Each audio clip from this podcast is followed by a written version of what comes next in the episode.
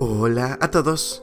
11 de abril y gracias a nuestro devocional Alimento para el Alma, hoy podrán escuchar Enseñanza y Esperanza.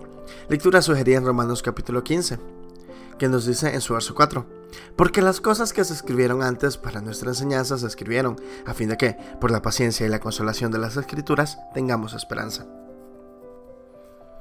Un reconocido refrán popular dice así, nadie escarmienta en cabeza ajena.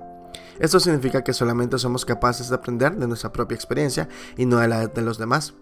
A veces las experiencias ajenas no son suficientes para convencernos o desengañarnos de lo que debemos o no hacer.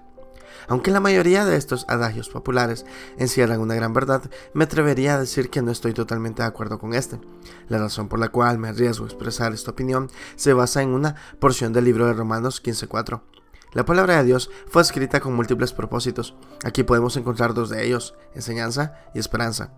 Los distintos personajes bíblicos son presentados tal y cual fueron, sin maquillajes, mostrándonos sus virtudes y debilidades, y, en algunos casos, más debilidades que cualquier otra cosa, a fin de que pudiésemos aprender de las decisiones tomadas por ellos y sus consecuencias, sean buenas o malas. La palabra de Dios nos aconseja y advierte sobre los resultados en nuestra vida si decidimos tomar el camino del bien o del mal. Por mucho tiempo, estas palabras han estado allí, aguardando pacientemente para que cualquier ser humano las tome para sí, las aplique, las viva y logre llenar su vida de sabias decisiones y una esperanza infinita.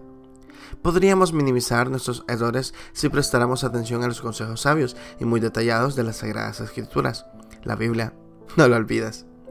Devocional escrito por Marco Ramírez en Venezuela. Enseñanza y esperanza cambiarán tu vida y te darán confianza. Muchas gracias por escuchar.